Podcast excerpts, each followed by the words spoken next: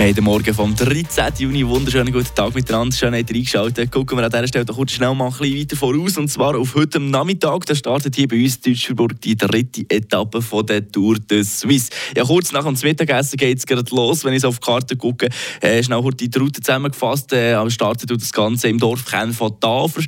Dann radeln die guten Herren auf Bösingen ein und kommen dann über Dödingen zurück auf Tafers. Bevor es dann äh, via Recht halt äh, um Pro Richtung Wallis geht. Ja, gesamthaft ergibt es dann äh, eine Strecke bis heute Abend von 143,8 Kilometern. Das jetzt für mich als Laie schon nach einer rechten Straubenroute, ist aber noch lange nichts im Vergleich zum Weltrekord.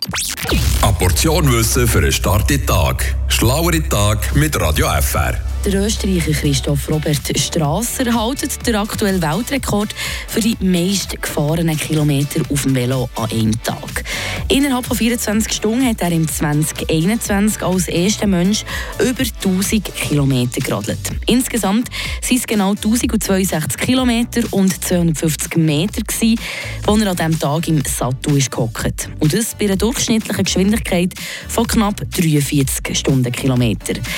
Gemacht hat er das auf dem grössten österreichischen Militärflugplatz. Besser gesagt ist er 135 Mal rund um den Kreis gefahren. Frische Tag, der Radio FR